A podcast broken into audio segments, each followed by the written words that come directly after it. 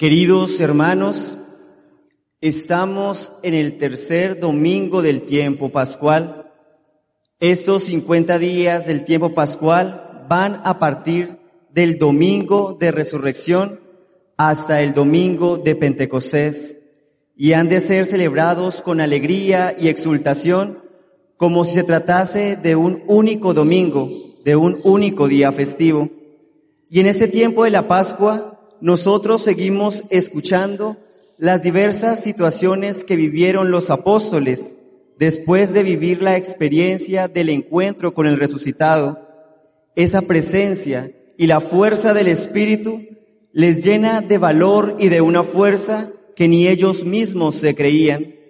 Era tan profunda la experiencia y tan gratificante la nueva presencia del Maestro que se sentían llamados a anunciarla no podían callar que Jesús seguía vivo, que había resucitado.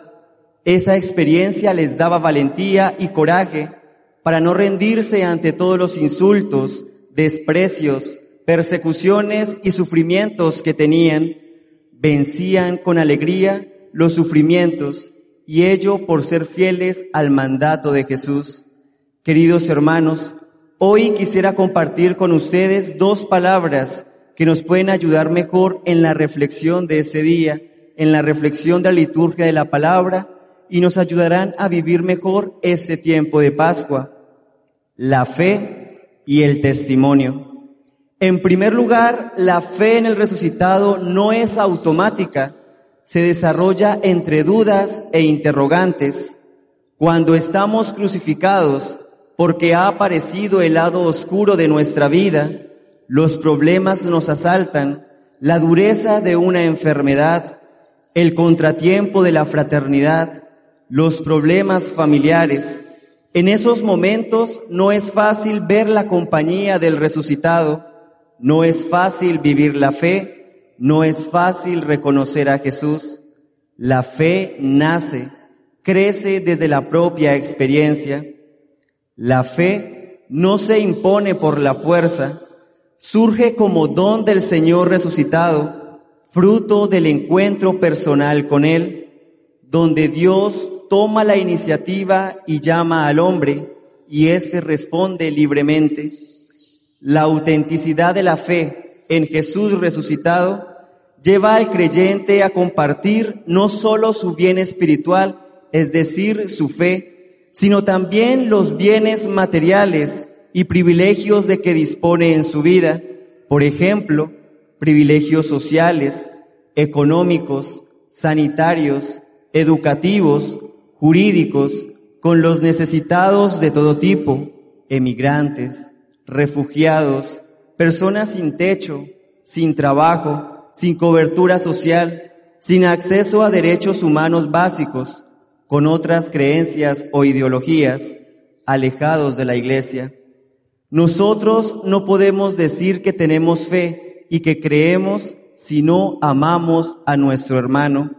Para nosotros como creyentes, el prójimo es un hermano o una hermana que aunque no comparta nuestra misma fe, lo consideramos igual en dignidad, hijo e hija de Dios, hermano y hermana en Cristo. La fe en la resurrección de Jesús es lo que diferencia a un cristiano de un simple admirador de Jesús. Pocos personajes de la historia son tan admirados y respetados como Jesús de Nazaret, hombre bueno que quería cambiar el mundo, crítico con los poderosos y defensor de los débiles, que vivió con la única máxima del amor al prójimo y que fue injustamente ejecutado.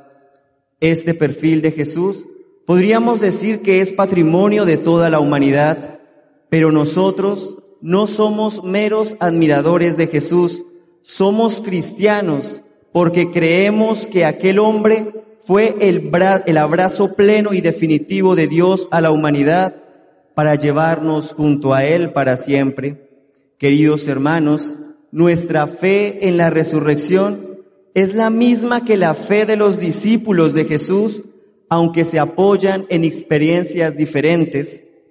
Ellos conocieron a Jesús en persona, creyeron en su palabra y le siguieron. Por eso tuvieron una experiencia de la resurrección que podríamos calificar de directa. Nosotros, en cambio, conocemos a Jesús a través del testimonio de aquellos discípulos directos. Por mediación suya, podemos llegar a creer en su palabra y a seguirle y a tener experiencia de la resurrección en nuestra vida. Y tanto aquellos discípulos directos, testigos privilegiados de la resurrección, como nosotros, recibimos la fe como un don de Dios. Y esa fe que recibimos en Jesús resucitado nos exigirá que demos testimonio de esa experiencia pascual ante los demás, que la anunciemos, que nuestra predicación y estilo de vida hablen de su evangelio, que superemos todos los miedos interiores que nos paralizan. Y así llegamos a nuestra segunda palabra, testimonio. Nosotros somos llamados a ser testigos de nuestro cristianismo en este mundo ante todos los hombres. Y para ser testigo es necesario haberse encontrado con el Señor. Ser testigo es ser sacramento del resucitado para todos los hermanos.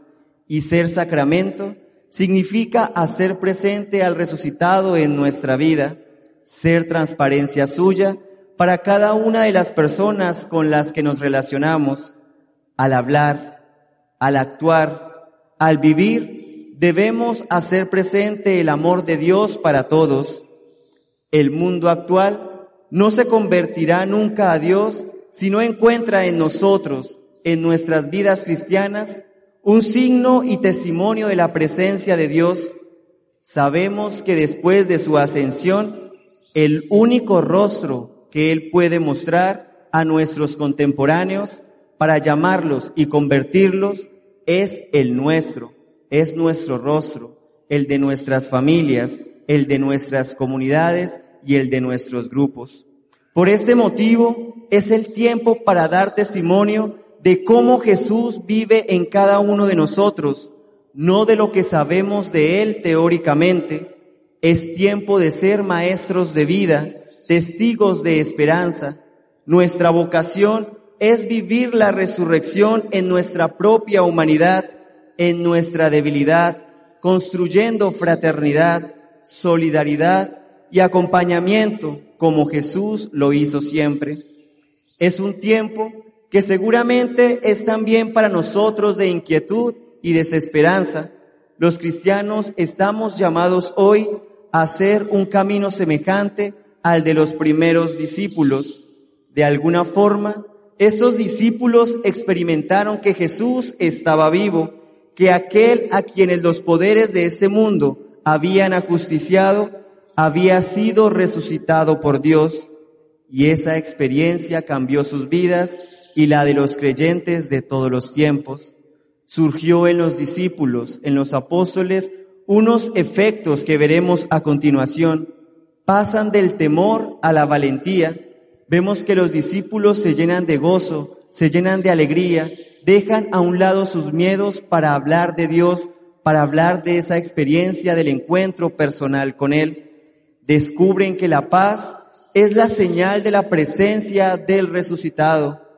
Aquellas personas que tienen a Dios en su corazón viven en paz, viven en tranquilidad, a pesar de los problemas, a pesar de las dificultades. Además, vivencian la alegría como fruto de esa presencia. La alegría tema importante que hemos venido trabajando estos días, tema importante que trabajaremos durante esta Pascua y que seguiremos trabajando a lo largo de este 2021, porque la alegría hace parte de nuestra campaña 2021, Cumandra, pueblo que se levanta. Además, los discípulos se sienten enviados a dar continuidad de la misión de Jesús. Nosotros, cuando vivimos esa cercanía a Dios, ese encuentro personal con Él, nos llenamos de alegría y esa alegría no la queremos guardar para nosotros mismos, sino que queremos compartirla con el otro, con aquel que la necesita, con aquel que tal vez está sufriendo, con aquel que necesita nuestra voz de aliento. Y finalmente acogen el Espíritu Santo que Jesús les invita a recibir y que les da poder para testimoniar.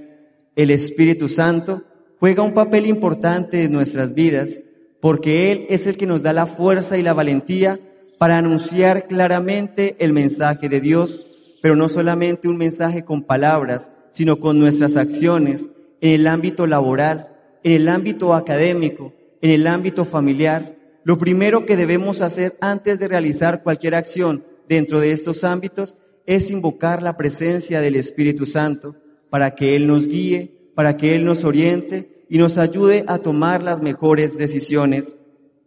A partir de ese momento en que surgen estos efectos en los discípulos de Jesús y en cada uno de nosotros, nos sentimos más apegados a Dios y nos sentimos que nuestra identidad ya hace parte de Él y que nuestra identidad es ahora la de ser testigos suyos.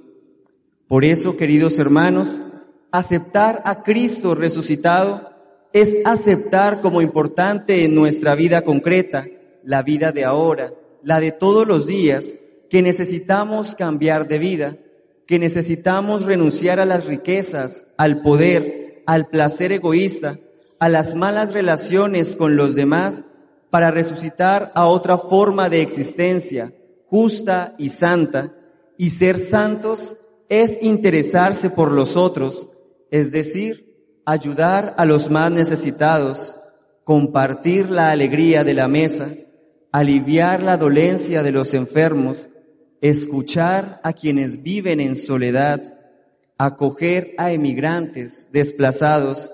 Resucitar es vivir ahora, a diario, de un modo nuevo en familia, en el matrimonio, en la política, las relaciones profesionales o de trabajo, en el barrio, es vivir en justicia y santidad verdadera, vivir en veracidad, guardando siempre los mandamientos, no esperemos a resucitar en el último día solamente.